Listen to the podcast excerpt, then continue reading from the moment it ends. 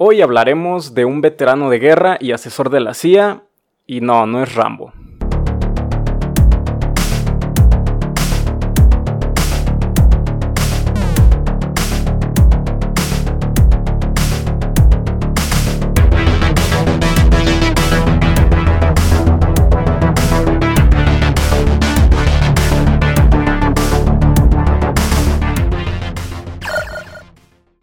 Sean bienvenidos al Club del Desayuno, el podcast donde cada semana hablamos sobre cultura popular. Sean bienvenidos al episodio 38. Ya nos acercamos al episodio 40 que pues no significa nada, únicamente es un número pues que me emociona por algún motivo, ¿no? Me gustan los números cerrados. Pero bueno, bienvenidos al Club del Desayuno, cultura popular. Ya saben que es cultura popular. Todas esas cosas que le dan sentido a nuestra vida y pues que rara vez aportarán algo a nuestra vida profesional. Hoy vamos a hablar de pues uno de los temas que suelen ser recurrentes en este podcast. Vamos a hablar de todas de toda esta gama de este mundo que a mi mamá le encabronaba que gastara mi dinero en ello. Vamos a hablar de cómics. Pero antes que nada, pues como siempre, si es la primera vez que nos escuchas, pues nos presentamos. Mi nombre es Hugo Rocha y como cada miércoles me acompaña a mi izquierda. Hola, soy Peter. El señor Peter, Peter the Alien. Este, pues bueno, ¿qué tal Peter? ¿Qué, ha habido de nuevo? ¿Qué, has visto? ¿Qué has escuchado? Eh, creo que he checado varias cosillas, pero hay una de la que quería hablar, que se llama, es un documental, este, que se llama El silencio de otros, y habla sobre, este, todo, como todas las secuelas que hubo después de, de la guerra, de la guerra civil española, pues del, de la dictadura franquista. Este, pues habla de, de, de, cómo surge, eh, pues el fin, ¿no? Que terminan dando amnistía a todos, pues, porque se, se alegaba de muchos presos, este, tanto presos políticos como personas que habían sido arrestadas por, pues, por rebelarse contra, contra la autoridad. Entonces, pues en su intento de que liberaran a, a, estas personas, pues terminaron haciendo ahí un, una amnistía, pero pues fue parejo, pues perdonaron a todos. Y este, pues vienen todos estos problemas de, de, los crímenes de guerra, de que eso no se podía quedar así, y, y hay un contraste muy grande porque hay, tanto había personas que decían ya olviden eso y hay que seguir con nuestra vida, nomás que no se vuelva a repetir eso. Y hay otras personas pues que exigían justicia porque muchas personas perdieron a familiares, a sus papás y así, y jamás se recuperaron los cuerpos. Eh, y, gran parte del documental se, trata de, de, los juicios que se hicieron en Argentina para, para que pudieran este, pues, pasar cuenta eh, los responsables. Y este está, está muy interesante, está, está cool el... Suena heavy, güey. ¿Dónde, ¿Dónde lo viste? En Netflix. Netflix, arre, arre. Sí. Pues ahí tienen una recomendación. Miren, hablaremos de mucha pendejada. hablaremos de que el motorista fantasma. Sí. Hablaremos que de, un Spider-Man italiano. Sí. Podremos. ¿Qué métodos de pago los chupirul? Ajá, güey. Pero de vez en cuando hablamos de cosas serias que también son importantes abordar, ¿no? Eh, tienen ese documental que, güey, fíjate que... Te iba a decir, últimamente me he preguntado, pero te estaría mintiendo, güey. Me lo estaba preguntando justo en este instante mientras me contabas, güey. Este... ¿Te imaginas ya en unos años, Ajá. 20, 30 años, cuando empiecen a salir los documentales de, del, cómo se está viviendo del 2020. O sea, 2020 es un año que hay muchos años que quedan como que resaltan en la historia, ¿no? Sí. El 45 de que ah, se acabó la Segunda Guerra Mundial, Hiroshima, 2001, güey, eh, lo de las Torres Gemelas, y 2020, güey, va, va al top, ¿eh? Sí. Si Watch Mojo se aventara un... Se, va posicionando. Ah, güey, si Watch Mojo se avienta un, un este, top de peores años, Sí. 2020 queda en el Estaría en, los, en, los, primeros, güey. Este, pero imagínate los documentales, qué tipo de cosas abordarían. Me imagino así entrevistas, güey, de... Eh, obviamente entrevistas de todo el mundo. Donde me los imagino como ya en Discovery Channel, así doblados de que... Doblados con la voz de Don Cangrejo. que están hablando y, hablan un poquito y de repente ya se sobrepone el doblaje de... Sí. era una pesadilla. Vivíamos encerrados todo el día y, eran tiempos oscuros. Había, había mucha incertidumbre, perdimos los trabajos. Así es. Eh, veía Netflix todo el día, se aplazaron todas mis películas. Eh, eran oscuros esos momentos. Mi padre vivió Vietnam, pero creo que no se le compara. no. Me imagino ese tipo de cosas. Sí. Eh, pero bueno, ¿qué les vengo a recomendar yo? Pues miren, se darán cuenta que los últimos episodios les he dicho, no he hecho nada. Pues sí, últimamente pues he estado valiendo verga, he estado anímicamente muy mal, entonces como una vez más, no, no he visto algo que no sea de cosas que ya les vamos a hablar. Spoiler alert, no se lo pierdan. Este viernes vamos a hablar sobre. Sobre. ¿Qué sobre. sobre Blade Runner. Quiero también pedir disculpas de antemano.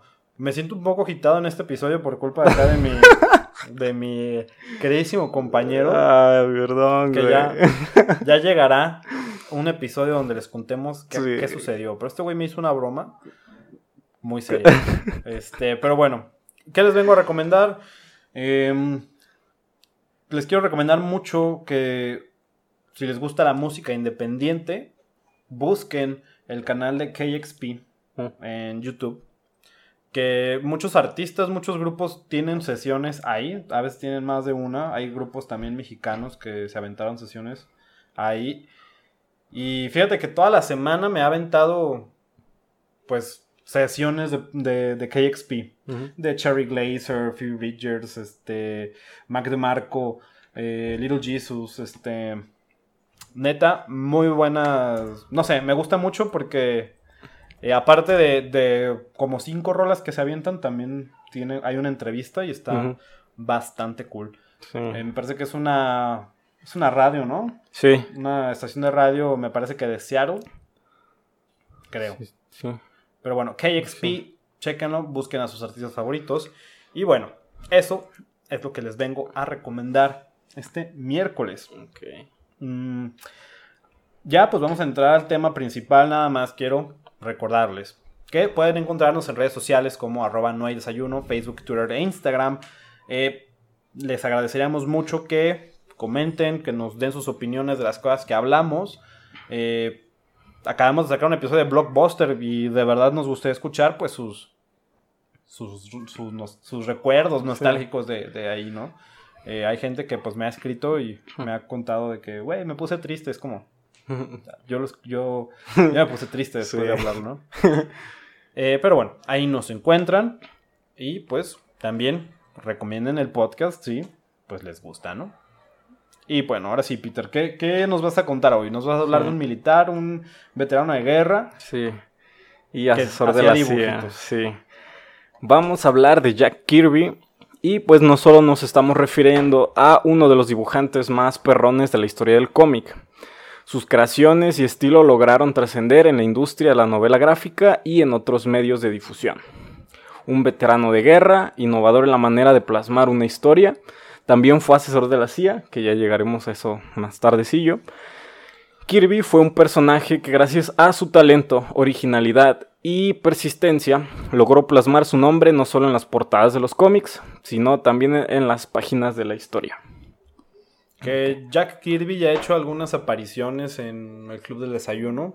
Así Claramente, pues nuestro amigo personal, ¿no? No, pues ha aparecido en, en episodios como el de la farsa de Stan Lee, episodio número 23, si no me equivoco. Eh, que bueno, ya lo hemos mencionado un poquito, pero pues cuéntanos, Peter, ¿qué pedo con el señor Jack, Kirby? Jacob Kurzberg era su verdadero nombre. Eh, llegaré a cómo llegó a ese seudónimo, que creo que después se lo cambió así, pero no estoy muy seguro de eso. Pero el nombre verdadero era Jacob Kurzberg. Kirby nació el 28 de agosto de 1917 en Nueva York, en el seno de una familia judía originaria de Austria, que emigró a los Estados Unidos. Su niñez la vivió en Lower East Side en Manhattan, Nueva York. La familia vivió muchas carencias al llegar a Estados Unidos, ya que los hijos tenían que dormir junto a sus padres. Su adolescencia fue muy dura, ya que se vio envuelto en varios problemas con la justicia a causa de amigos que, que frecuentaba y principalmente en los barrios eh, que creció había mucho pandillerismo. O sea, como el South. Ándale, güey. Sea, ahí tienen un paralelo tú y, sí. Les gusta dibujar, güey. Sí, no, me falta lo de veterano de guerra, güey. No tarda, güey. Ya sé, güey. No, tardamos en estar en esas circunstancias. sí, pues dicen que, que tuvo muchos problemas con la ley porque pues estaba en la parte pesada de Nueva York. Pues hay muchas partes pesadas en Nueva York, ¿no, sí, Este, sí, Brooklyn, este... El eh, Bronx. Luego está... Pues no sé si, según yo también es parte de Nueva York, como Long Island, este... Dicen que está culero, ¿no? Sí. Digo, como voy allá cada rato, pues... Sí. sí, sí un poco... Está pesado. Sí, pero dice que, pues sus compas, la mayoría eran, eh, pues eran, eran pandilleros, que cuando crecieron, pues muchos de ellos fueron gangsters y muchos terminaron presos o muriendo. Y eventualmente pues Jack Kirby se alejó de, esas amistades. A los 19 años obtuvo su primer empleo como caricaturista en un periódico local. Jack eh, firmó sus obras con varios seudónimos como Jack Curtis, Curtis Davis, Fred Sande, Ted Gray y Lance Kirby, hasta que un día optó por usar el nombre de Jack Kirby, que fue en el 39 y esto viene del apellido de uno de, de sus dibujantes favoritos, Rolling Kirby, quien pues fue el que ganó el primer premio Pulitzer como caricaturista. Y es importante mencionar, güey, o sea, dices que... ¿En qué año empezó como caricaturista? Eh, pues a sus 19 años. Mm, y bueno, aquí dice que en el 39 ya, ya era conocido como, como Jack Kirby. O sea, a finales de los 30, más o menos. Ajá, finales de los Mediados de los 30, tal vez. Eh, es, interesante mencionar que la industria del cómic aún no despegaba como tal. Ajá. Mm, por esas fechas, recién eh, estaba Superman, recién estaba eh, Batman, me parece que también ya... Sí, apenas eran las... Ya, ya existía. Pero pues no eran publicaciones tan cabronas, ¿no? Eh, Marvel, que, que pues es por lo que se le conoce más a Jack Kirby, todavía no... Creo que todavía no era Marvel, creo que sí había algunas publicaciones que después continuó Marvel, pero creo que tenían nombres. Sí, era... Por aquí tengo el nombre de antes, pero llegaremos a esa parte en algún punto. Y qué, qué curioso, güey, porque eh, uno siempre cree que Mm, como que los cómics siempre piensas pues en las historietas, ¿no? Pero incluso el, nombre de cómic, que es como cómico, de que, güey, hay cómics que no son graciosos para nada, pues vienen originalmente pues de las tiras cómicas, ¿no? De, Así llamadas de los periódicos. Sí, sí, sí. Que, que creo que están olvidadas, güey. Creo que mucha gente caricatura de periódico piensa pues como en las caricaturas políticas. Ajá. Pero sí, había, hay sus buenos caricaturistas ¿Tú, leías este cómics de periódico? Sí, llegué a leer este cómics de. Bueno, la verdad no sé si eran canon, güey, pero llegué a leer de Charlie Brown, llegué a mm, leer de, de Mafalda. Y, nomás me acuerdo de esos dos, que, que no eran mexicanos. Ya de, de acá mexicanos, pues sí era la, la, la tira satírica de la, de la política. Ah, güey, sí, pero también, claro que también había nuestras caricaturas este, güey, hay un, hasta la fecha, en periódicos locales, eh, tú compras, bueno, hay, unas que tienen unas tiras de Spider-Man, güey. Sí. Ajá. Pero mm. son como que no son canon y es un pinche cómic, güey, donde te juro que nunca, nunca pasa nada, güey. Sí.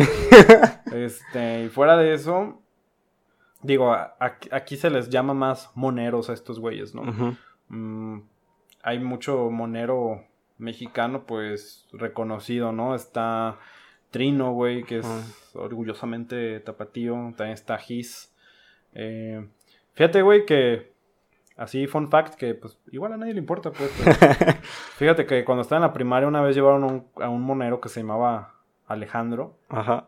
Firmaba como Alejandro, güey, o sea, tenía este... Creo que tenía esta tira que se llamaba Squinkles, güey, no estoy... No me acuerdo muy bien. Y fue a mi escuela y como de una plática y dije, güey, yo quiero hacer eso. Ajá. Y después mi papá me empezó a comprar estas recopilaciones de Trino. Ajá. Que pues son cosas de acá, pues, pues guarronas, güey. Sí, sí. Yo me reía porque decía, güey, dice puto ahí, güey. Dice pendejo. Sí. Este, pero era ingenioso, güey. Ahorita ya no me da mucha risa, güey, pero... Pero en algún punto yo quería ser monero, güey. Sí. Tú te das cuenta que, pues, el dibujo no es lo mío, güey. Rayos. Pero ya, güey, gran paréntesis. Entonces, ¿qué show con el, el Jack Kirby? Ok, tenemos que mencionar que Kirby nunca asistió a la escuela para aprender a dibujar. Siempre fue autodidacta. Él se fue, está, ya mencioné, se fue por la vía del autodidacta. Se enseñó gracias a las tiras eh, de los periódicos, eh, que fue como su primer acercamiento hacia el mundo del cómic, ya que pues de hecho apenas estaba empezando y también las caricaturas editoriales. Jack también trabajó en la agencia Eisner and Iger, fundada por otro grande de los cómics, Will Eisner. Que podemos decir que su trabajo no solo se limitó a los cómics, ya que cuando apenas iba empezando, en el 39 también se unió a un equipo de trabajo de Fleischer Studios, que eh, era la que hizo Popeye. Solo estuvo como en el, en el proceso de, de, de animación. O sea, la caricatura de Popeye. Eh, sí. De hecho, también algo curioso, y supongo que así era como la transición, al menos en la industria de la animación, que por alguna razón, ahorita me acordé de, de Hayao Miyazaki, porque también así empezó cuando comenzó a, animar.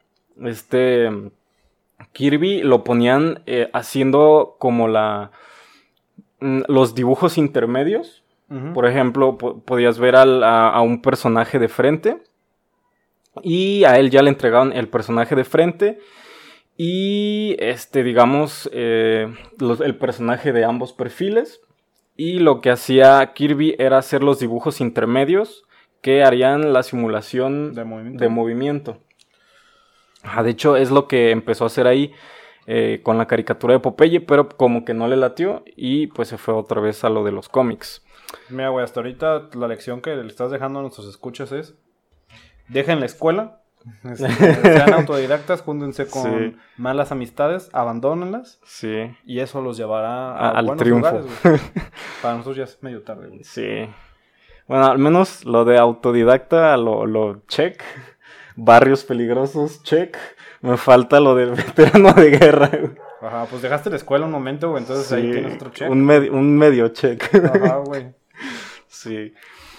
Uno de sus primeros grandes aliados de Kirby fue el dibujante Joyce, Joe, Joe Simon, perdón, con quien creó el primer héroe patriótico, el Capitán América, en el año 1941. Este también fue su primer trabajo de gran peso. Eh, cuando hizo este trabajo era todavía... Era el otro nombre que tenía Marvel, por aquí lo tenía anotado, pero no, no me acuerdo. Es pero... que, pues, como dices, eh, el Capitán América realmente no era como tal. no, no siento que se concibió como la idea de que, güey, hay que ser un superhéroe, sino más bien era este. Pues esta propaganda. Sí, propaganda. Mm, pues, pues militar, militar. Este, me imagino que era para que, güey, hay que meternos a la. Hay que arruinar nuestras vidas, hay que ir a matar gente a Europa. sí, y más o menos por ahí va, porque Ah, para este punto, eh, Kirby ya es cuando llega a su etapa de soldado. Ah, aguanta, güey. Nada más quiero hacer el paréntesis. Eh, es justamente como lo que pasa en la película de Capitán América, la primera. Que cuando ya el güey está mamado y todo, que lo tienen justamente como eso, güey. Como sí, como, como propaganda. Ajá, güey, que es para que únanse. Sí. Como el tío Sam. De hecho, también aquí hay un hecho curioso que mencionaré ahorita después de esto pero ese no ha sido confirmado y la verdad no, no, no encontré como información para verificar si, si era real, que dijo que Kirby tuvo, tuvo como una represalia, güey, por, por unos nacionalsocialistas cuando había terminado la guerra. Por la portada que había hecho de Capitán América dándole un madrazo a Hitler en la cara. Sí, o sea. Sí, que, se le pusieron como de. Eh, nos parece ofensivo. Y dice la, leyenda que, Jack eh, se quedó así, ah, pues vengan perros. Dice que, esto todo el día. Que, se asustaron y pues se fueron. O sea, el, Kirby no le, no le huyó, güey. Güey, pues es que también. A ver, güey. Hagamos un paréntesis también, güey. O sea, estos güeyes. Era pandillero. No, aguanta, güey, aguanta. Antes, o sea, aparte de eso, me estás diciendo, güey, que unos alemanes le dijeron, güey, me pareció ofensivo que dibujaste a. Al Capi dándole la madre a, a, Hitler. Ajá, güey. Jack Kirby era judío, güey. Sí. Me parece ofensivo, güey. Exacto. Los campos de concentración. Sí. Así de, oye, qué bueno que mencionas eso, ¿no? Perdóname por hacer un dibujo, güey. Sí. Mi tía es jabón ahora, güey. Sí, no. Verga. Y bien, este. Pues comenzó la Segunda Guerra Mundial y pues se vio involucrado Estados Unidos. Jack Leibowitz, que era este pues el editor de National Comics, que era donde estaba Kirby, intuyó que Kirby sería reclutado, por lo que el dibujante tuvo que dejar material listo para publicar, para poder cubrirse al menos por un año que permitiera cumplir con su llamado. Güey, ¿cómo le pides de güey, sácate el jale de un año, güey? Güey, ahí va una cosa. Kirby se dice que nunca falló, güey. Le decían, güey, eh, en esta fecha tiene que estar esto, güey. Y el vato siempre entregaba, güey. De hecho, tenía fama de que era el, más rápido de todos. El lápiz más. El, lápiz más veloz. Ah, pero, más veloz del... pero decían este. que, que eso no erradicaba en su velocidad para dibujar. Sino que el vato estaba dibujando siempre. Seguramente usaba cocaína, güey. A lo mejor, güey, para aguantar. y pues le pidieron la chamba para un año. No sé si por si se moría o, o en lo que regresaba. Kirby fue desplegado en Normandía y como era un dibujante súper chingón, el ejército le encomendó la tarea de internarse a territorios desconocidos para poder dibujarlos y hacer mapas. También participó en la liberación de un campo de concentración y estuvo a punto de perder una pata, güey. Se le iban a mochar porque mientras estaba en Londres había una... Pues había un clima muy pasado de lanza que, que se le congelaron las las patas, güey. Y... Güey, yo creí que era así como, no, güey, recibió una bala. Una granada, no, no. Fue, dio frío, güey. Fue por, las, fue por las altas temperaturas. Se salió sin suéter, güey. Sí, güey. Pero, pues, después de eso, este... Lo, pues lo regresaron a Estados Unidos. Jack Kirby y Joe, Joe Simon se dedicaron a crear historietas románticas de hecho, innovaron en, esto porque lo poco que se estaba viendo era sobre, pues empezaban con los superhéroes. Fundó su propia editorial en 1957. Pero pasó que el interés por los superhéroes se había apagado debido a la satanización de los cómics de aquella época. Que decía que pues los cómics eran tontos y echaban a perder a los niños. Ah, güey nomás van a terminar haciendo un podcast, güey. Y, abandonando la escuela. y... tal vez les falta serotonina, güey. Sí. Pero fuera de eso no pasa nada, güey. Y, pues como pasó esto, eh, la popularidad de los cómics empezó a bajar y como ellos no eran la editorial pues cúspide de aquellos tiempos, pues terminaron quebrando. ¿Pero su, su, editorial? Ajá, la editorial que fundó con Joe, Joe Simon y pues terminó retirándose de los cómics por un tiempo. En 1961 la editorial Marvel Comics decide crear un nuevo grupo de superhéroes y se lo encargarían a Stan Lee y a Jack Kirby, el famoso Fantastic Four. En el año 62 eh, haría Thor y Hulk, en el 63 Iron Man y Ant-Man, también Silver Surfer y el Doctor Doom. O sea, también crearon a, este, a los X-Men y un sinfín de. Sí, güey, pues este... De los. Pues de los. De los superhéroes que. Pues realmente la dupla de Stan Lee y Jack Kirby fueron. O sea, ya, ya les dedicamos un episodio a eso. Si no saben, pues güey. Sí, ahí está. Igual, igual eso se menciona un poco, este pero ya no vamos a ahondar mucho en eso. Sí, pero o sea, está. Son como pues los pilares de Marvel, ¿no? Este. O sea, les dedica, le estamos dedicando un episodio a Jack Kirby para que también, pues, no, no todo es Stan Lee, güey. Sí. O sea, para los que nos escuchen, de que digan, ah, un señor que se llamaba Jack Kirby, que casi pierde la pata. Este, Ajá, y que era veterano de guerra, güey. ¿Cuál es tu creación favorita de Jack Kirby? Los X-Men, güey. ¿En cuanto a diseño? Sí, diseño, güey. Pues también este. Que pues creó el. Creó las bases de los X-Men. de, hecho, la, la, historia, pues, de. De pues estos vatos que eran considerados unos freaks. Que querían encajar en la sociedad, pues fue como de. Ah, güey. Eso me agrada. y sí es la. De hecho, sí es mi favorito de, de Marvel, de lo que es Marvel.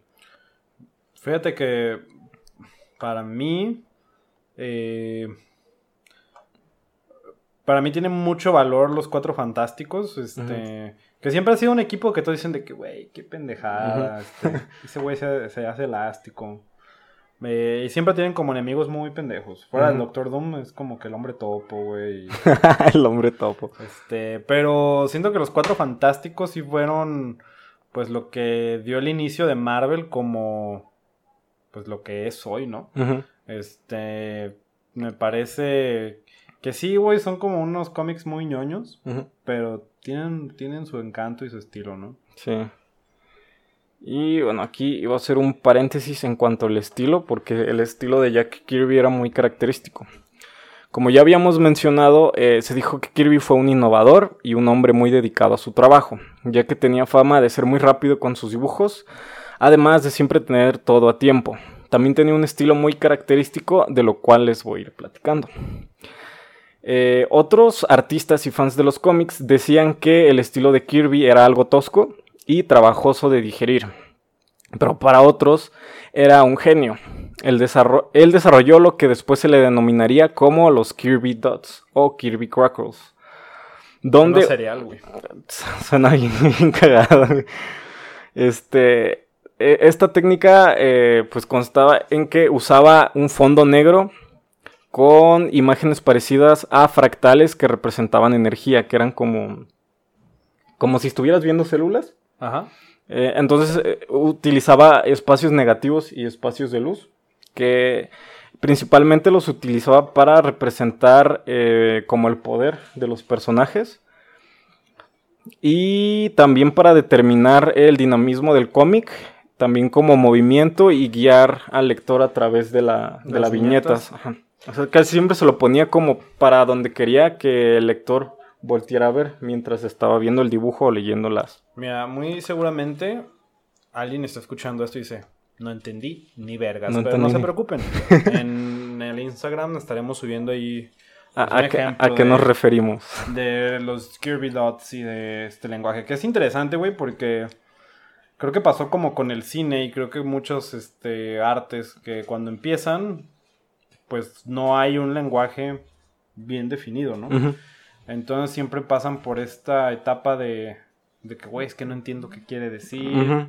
Eh, entonces, pues también creo que, pues Kirby eh, aportó mucho para este lenguaje, sobre todo con la parte del dinamismo en los movimientos que creo que es parte pues fundamental del, uh, ¿cómo decirlo?, del trabajo de artistas actuales. Sí, y de hecho también, este, pues como decía que decían que su, que su estilo era muy tosco, este... De hecho, Kirby fue evolucionando en su dibujo, porque en, las primeras eh, historietas que hacía, eh, decían que pues él eh, dibujaba la anatomía humana exacta. O sea, no, no ponía como rasgos exagerados, eh, músculos donde no iban y así. Y conforme, pues, de hecho fue cuando empezó con Marvel, empezó como a cambiar su estilo de dibujo. Y también usaba la simplificación, donde intentaba como simplificar, digamos, músculos o a darte a entender qué tipos de músculos se movían y así. Y esto fue algo que, causó como un boom a, todos los que estaban involucrados en el cómic. Eh, todo esto fue retomado por varios dibujantes para plasmar fenómenos como explosiones, rayos o humo. Y este estilo se impregnó en muchos dibujantes. Eh, podemos poner de ejemplo a Mike Mignola, el creador de Hellboy. Que Mike también tenía un estilo muy característico en donde usaba mucho los espacios negativos tal como lo hacía Kirby, para resaltar a los personajes y el fondo haciendo el uso de las luces y las sombras. Este estilo logró este pues, se logró hacer con, con, su, con su dedicación y constancia. Y se decía que, que dibujaba todo el día este vato. Todo el, día estaba dibujando. pues si te le piden, habiéndote el trabajo de, una, de un año. Sí, estaba cabrón este güey. De hecho, eh, para hacer esto me aventé un, un documental de Jack Kirby. De hecho, había pues muchas entrevistas a, a, fans que después se convirtieron en dibujantes de cómics, eh, editores, escritores, guionistas. Y decían que, que este vato era bien chido, que, que iban a su casa este, y este güey los recibía, güey, los, los dejaba pasar. De hecho, hasta la, esposa de, de Jack Kirby les preparaba de comer y todo el pedo, güey, y ahí se quedaban. Y, y uno de estos vatos dice que, que hubo una de las veces que, güey, se me cayeron los calzones a la verga. Dice que por, la, por lo general, o al menos los que no son tan vergas dibujando, se, se, hace, o como yo, que no soy tan chingón como, como quisiera, este, se empieza con como una maquetación de las viñetas, que, que va a ir en cada cuadro y así. Y dice que pues ellos llegaron ahí y que él estaba haciendo un cómic del Capitán América una parte donde estaban como en un, como en un aeropuerto. Y es de cuenta que la perspectiva era que el capitán estaba frente al, a un vidrio. Del, otro del otro lado pues estaban los aviones, trabajadores y así. Y dice que, que, pues, que el vato ni, ni bocetó, güey, que empezó a dibujar una mano, güey. Y que cuando terminó, de, terminó todo el dibujo sin, sin cagarla, güey. Y dice que, que el güey se, se quedó así en, sorprendido. Pues mira, güey, si dibujas todo el día, me imagino que te haces bueno, güey. Sí, güey, llegas a ese nivel de chingonería, güey. Y bueno, cerramos el paréntesis del estilo de Kirby y regresamos con Lee y Jack. Volvieron a llamar la atención de la sociedad al crear Black Panther en el 66, que fue el primer héroe de color, hecho que escandalizó a los grupos supremacistas. Después de eso, Jack Kirby estuvo en una casa productora de dibujos animados, eh, Hanna-Barbera, donde estuvo a cargo de la producción de la serie de Fantastic Four, coincidiendo con Stan Lee, quien elaboró los guiones. Que no sé si te acuerdas que, que en ese tiempo salieron como este, otras series que no, no recuerdo si eran de, de Hanna-Barbera, pero me acuerdo que también salió la de una de Spider-Man, güey. La, de los, memes, güey. ¿La de los 60 Sí. Güey, también, o sea, hay una serie de... También salió una de Aquaman y creo que también era de, de, Hanna-Barbera. Pues la serie de Aquaman es esa de... por la que todos creen que es un imbécil, güey. Sí, que habla con los peces. sí, habla con los peces, pues. Pero, fíjate que no estoy seguro de qué... No, creo que esto es más actual. Eh, pero una serie de la mole, güey. ¿De la, ¿De la pura mole? Sí. Yo no me acuerdo. Pero creo que eso ya es más actual. Creo que es algo como que le tocó ver a mis jefes. Probablemente sea de los 70s, maybe 80s. Pero estaba muy raro porque era un niño que tenía unos anillos, güey. Y, y, decía algo así como, de roca la mole quiero ser y se convertía en la mole, güey. Ah, no. Son cosas que mis papás dicen, güey. ¿Sí? Entonces no sé. Sí. O sea, sí la llegué a ver en Boomerang. Ajá. Pero creí que era esa, pero yo creo que es más actual. Mm. Rayos, yo de esa sí no, me acuerdo. Me acuerdo mucho de la de Aquaman, de la de los Cuatro Fantásticos y la del Nombre Araña, güey. Luego también estaba esta, pero creo que es más actual también. ya Había una de Birdman, pero no sabía. Creo que esa era de DC, ¿no? Ya no sé, güey. Sabe, güey. Pero es que también había esta, la de los gemelos fantásticos. gemelos fantásticos. El güey que se convirtió en una cubeta con que tenían como una nave espacial. Algo así, que son dos gemelos, una morra y un vato que tienen los anillos y que la morra se convierte en animales y el otro, el otro güey se convierte en, eh, en una cubeta, güey, en una esponja, algo así como muy... Muy inservible. Ajá, güey. A menos que te toque lavar el baño, pero muy inservible. Y bueno, este... En, en los 60 ante la fama y los reflectores que atrajo Stanley, quien paulatinamente se hizo una personalidad y eso era lo que sabíamos en aquel entonces porque sabemos que pasó algo más en esos años. Jack Kirby decide renunciar a Marvel para entrar a DC Comics y desarrollar sus guiones. Eso que pasó de su salida de Marvel eh, lo voy a abordar más al ratito. Eh, Kirby llegó a DC Comics y en DC Comics creó a The New Gods, donde sus personajes cobraron fuerza y trascendencia. Algunos afirman que fue su etapa más personal y otros dicen que The New Gods fue su obra más relevante. De hecho, este es uno de los cómics que más toman como referencia este, muchos dibujantes de, de cómics.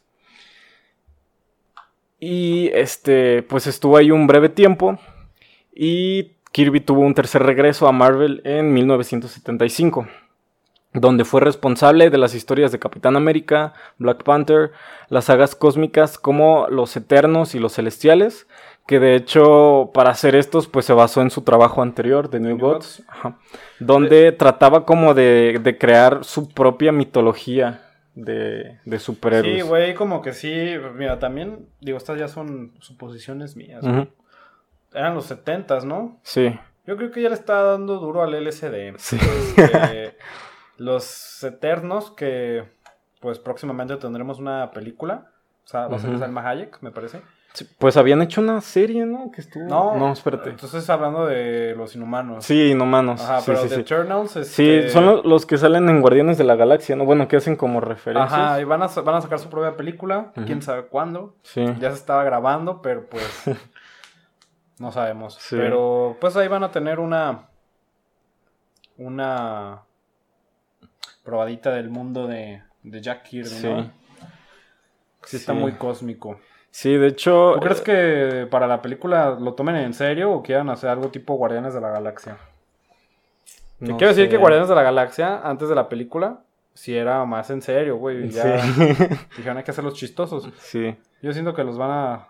Van a querer hacer algo tipo Guardianes de la Galaxia. Sí, yo creo que sí. Sí, porque. Son muy desconocidos. Sí como para darles una entrada así muy, muy épica, yo creo que no va a jalar. Y bueno, vamos a ir a unos hechos curiosos alrededor de la vida de Jack Kirby, porque hubo varios, aparte de, hacer, de ser militar. De esto que mencionabas, de lo de cómic, cómicos, hubo un altercado que tuvo con el conductor de televisión Johnny Carson, ya que este en The Tonight Show eh, encontró una revista donde nombraban a Kirby como The King of Comics, el rey de los cómics. Y Carson entendió como el rey de los cómicos. Entonces cuando lo invitó, pues le dijo eso y a Kirby como que no le pareció. Y por años estuvieron peleados hasta que Carson aceptó su malentendido y le pidió disculpas a, a Kirby. Güey, pero o sea, eran los 70, ¿qué tipo de rivalidad puedes tener? No existía Twitter. No sé. O sea, no es como si fueran Adame y Carlos Trejo. Y Carlos Trejo. No había tanta cobertura mediática y menos para un güey. pues es que le aplicaron la del Joker, güey. Me invitaste a tu show a burlarte de mí, güey. Y vamos a otro hecho curioso. Cuando se desató la crisis de los rehenes en Irán en 1980, la CIA fundó una casa productora que se encargaría de filmar la película Lord of Light. Una cinta de la que Kirby se encargó de hacer el, diseño de arte previo a la película que se iba a hacer. Ya que la película tenía lugar en otro planeta, la CIA usó los dibujos de Kirby para convencer a la gente de Irán que usarían Teherán como locación. Gracias a eso lograron ingresar y liberar los renes y hay una película sobre hecho. Sí, Argo, ¿no? Sí, pues sobre ese hecho que pues estuvo dirigida por Ben Affleck. Y ganó a mejor película, eh, Argo. Sí. Eh, chécala, es muy buena. Sí, sí, sí, está, está muy chida. Esto yo no, no sabía, güey. Mm, yo sabía que fue real lo de Argo, pero no sabía que Jack Kirby estuvo involucrado. Sí, Y dije, ah, qué pedo, güey. Luego de la salida de Kirby en los años 70, que ya voy a retomar otra vez, que se decía en aquel tiempo que Kirby había salido porque pues Stan ya era toda una celebridad y que este güey como que no, no le pareció y se fue. Pero entonces se comenzó a hablar de una monopolización del crédito en la autoría de los revolucionarios cómics de Marvel por parte de Stan Lee, que era lo que ya habíamos platicado en el episodio de, de Stan. Esta polémica se debe en parte al famoso método Marvel, en el que Lee asumía un rol argumentista y dictaba los lineamientos generales de las historias, dejando los detalles a los dibujantes y finalizando él, mismo los toques finales de los diálogos. Kirby y también Steve Ditko, legendario eh, por la creación de Spider-Man, reclamaron en su momento la participación de Stan en el proceso creativo fue menor a la que se a la que se dijo.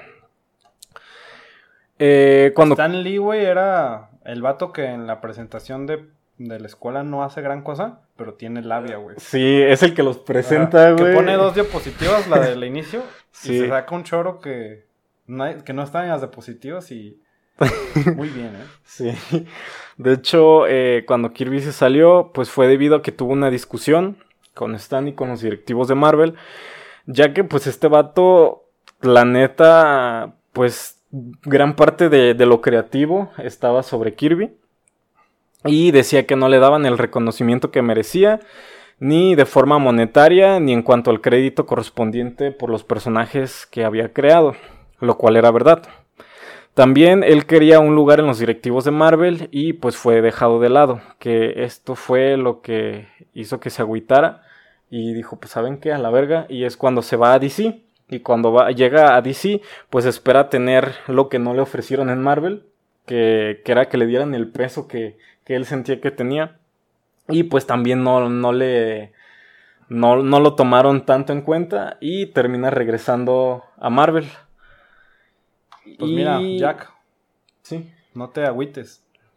Aquí te estemos dando Yo, yo te recuerdo, güey. te recuerdo muy bien. Estamos haciendo que algunas personas gasten unos 50 minutos escuchando sobre tu vida. Sí. Igual ya te moriste a la verga, pero... Sí. pero mejor... Pero te recordamos. Y bueno, las polémicas nunca se terminaron de aclarar. Las relaciones entre los creadores mejoraron hacia los noventas, dando a entender que hubo ah, algún tipo de arreglo o entendimiento. En 2014 las disputas legales terminaron entre Marvel y los herederos de Kirby, definiendo legalmente el, rol del rey de los cómics en el proceso creativo, otorgándole el lugar y el dinero que le correspondía, aunque negándoles la propiedad legal de sus creaciones. Este, mucho de lo que se alegaban en aquellos momentos, en los que eran como, sí, 70s. Este, pues ya ves que también estuvo la polémica de que se fusilaron los X-Men de la Doom Patrol. Y pues ya viste que también Kirby pues estuvo en varias editoriales, estuvo tanto en DC como en Marvel. Muchos dicen también que lo de los Eternos y los Celestiales se lo trajo de DC, de los New Gods. Y también mucho de lo que alegaban eh, muchos dibujantes era que pues no, no, de todas las ganancias que, estaban teniendo por los cómics, no, no tenían como un, como una, una cifra correspondiente por, por las creaciones que habían hecho. Porque pues hasta ahorita se sigue ganando dinero de todos esos personajes. Y pues era lo que, lo que estaban alegando. Y lo que alegaba la familia de Kirby. Ah, Yo creo que ese es el pedo, güey. O sea, son años de que el personaje se está lucrando y. Sí. Y, era lo, que le pesaba, pues, porque decía que ese güey, pues la neta sí se chingaba un machín por, por la empresa, güey. Se puso la camiseta de la empresa, güey. Y pues el vato quería lo que le correspondía y pues por eso se, se agüitó. Y Jack, el rey de los cómics, fue descrito como un hombre trabajador, con una imaginación incomparable quien trataba a todos por igual. Y lo que te decía hace rato, contaban sus hijos que constantemente acudían fans e iniciados en el mundo de los cómics a su casa. Y él a todos recibía, no dejaba este, a nadie afuera. De hecho, en las entrevistas su hija decía que, que en vez de parecer fans parecía como si su papá tuviera un culto, güey, en su casa, güey. Pues mira, güey, yo entiendo el hecho de que les diera de comer y todo, porque, güey, pues no, si querían dibujar cómics, pues seguramente no ganaban mucho. Sí, sí, y este. Pues dice que, todos estaban ahí en su casa. De hecho, donde dibujaba. Ah, otra cosa que se me pasó. Eh, muchos de los dibujantes de cómics tenían que ir al, al lugar. Tengo entendido que la mayoría de los dibujantes se, se encontraban en el lado de California Y Kirby pues siempre estuvo en Nueva York y de algún, algunas veces se movió de, estado, pero casi pues, siempre estuvo en Nueva York. Raro, güey, porque Marvel, según yo, siempre ha estado pues puesta en Nueva York, incluso... Pues ya ves que todas esas pinches historias pasan ahí. Sí, sí, pero de, toda la industria del cómic, los dibujantes, la mayor parte estaban allá. Ok. Y este, pues como el, el Jack era una verga, a ese güey lo dejaban trabajar desde su casa. Entonces, puro home office, güey. Puro home office, güey. Decía que, que su lugar de trabajo le decían la mazmorra de los cómics. De los vírgenes. Este, estaba en un sótano, güey. Estaba en un sótano, güey. No había luz y tenía ahí todo su tiradero. Y ahí era, pues, donde los fans iban a visitarlo. Y ahí les daba pláticas. De hecho, si les llevaban trabajo así, el vato se los revisaba, güey. Decía, ah, pues esto puede funcionar, esto muévele así. Y así decían, pues, que el, que el vato era chido, güey, que no se mamoneaba.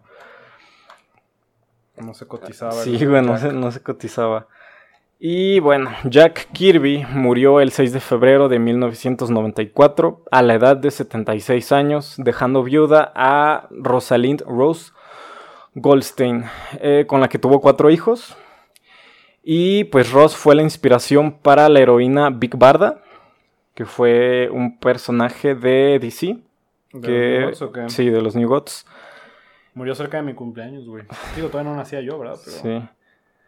Y este, pues no, nos podemos ir sin mencionar a su esposa, Ross Goldstein, ya que fue la inspiración para una superheroína, y vaya que lo era, porque si no hubiera sido por ella, Kirby hubiera terminado valiendo madre como a los cuatro años de estar en la industria del cómic.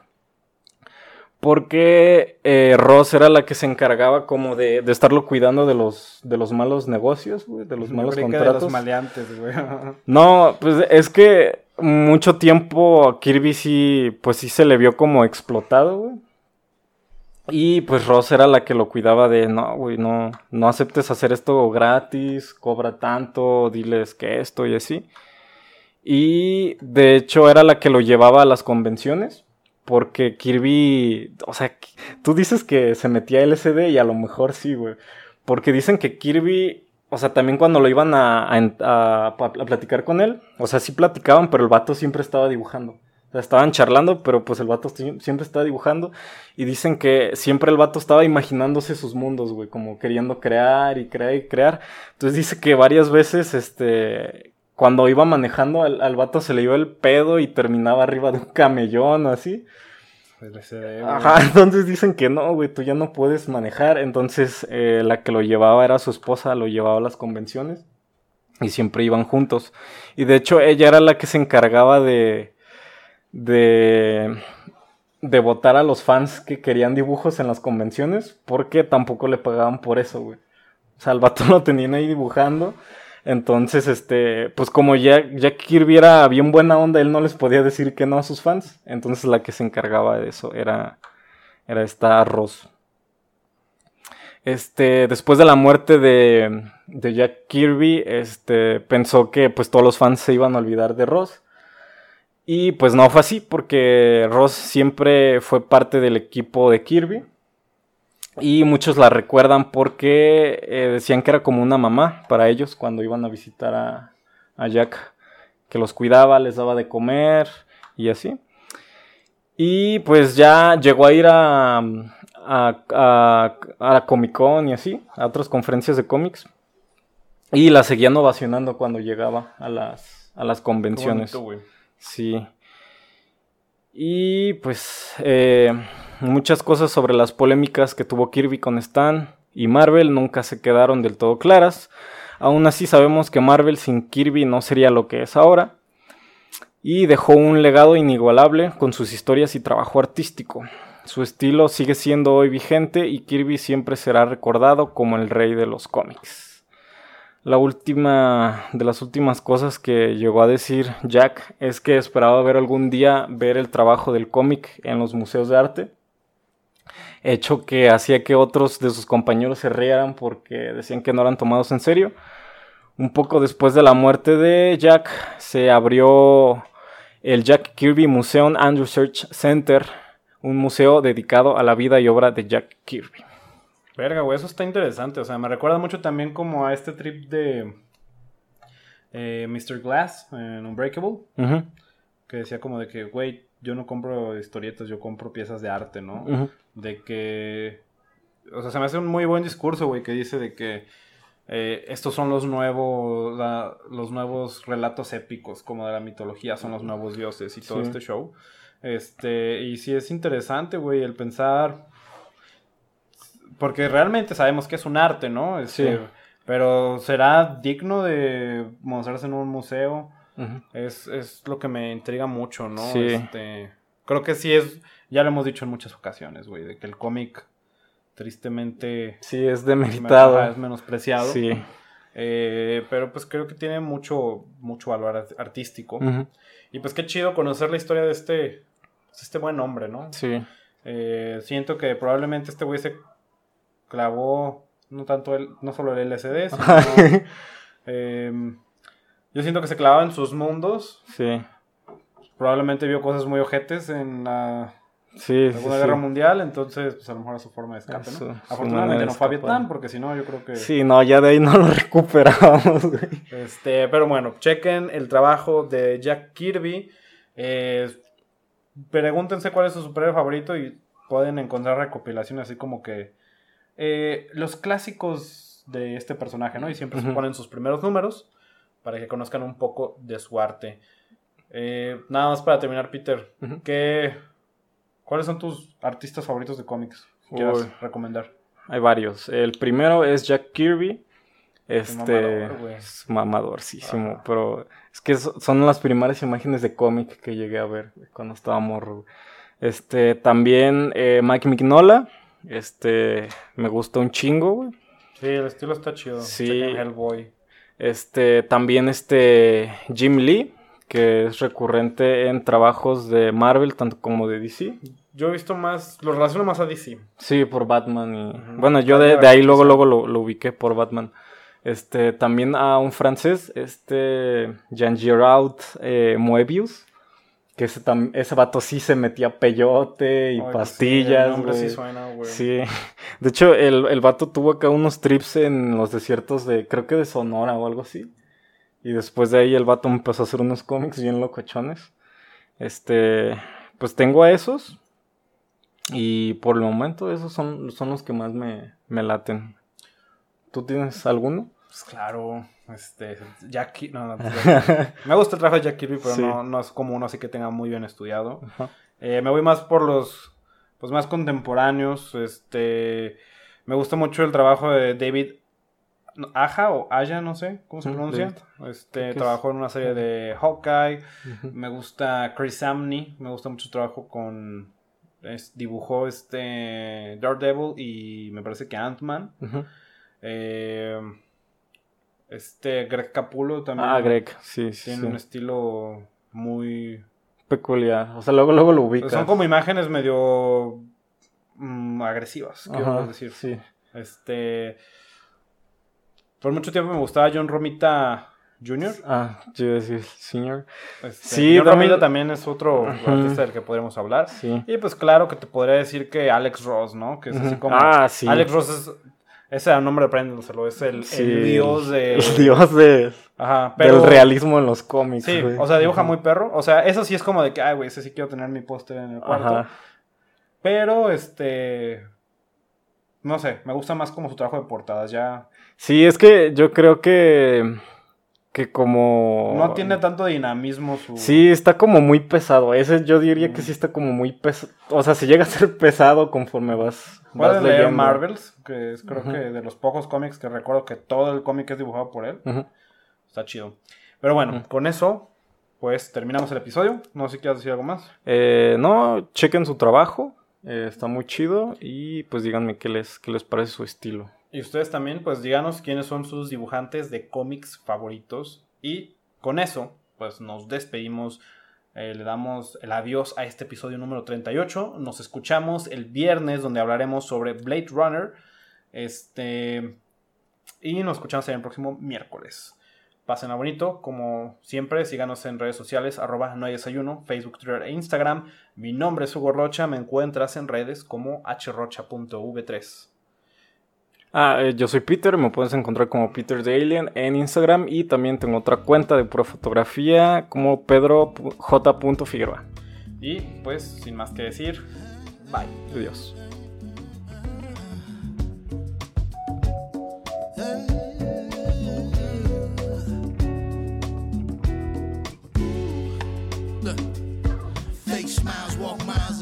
Obvious funk. Thoughts deep, boys steeped in the depths that he sunk. Big stress, depressed in the middle of fall. Sky gray, high late in the thick of it all. I wonder how long can a human survive just staying alive or carrying the rest of the tribe? Waiting for the day to arrive or struggling dies and I be doing way, way more than getting by. So why? Cop myself a cup of coffee, sip of water in it softly. Cleansing me of stress I hold. yourself a cup of coffee. Sip a water when it's over.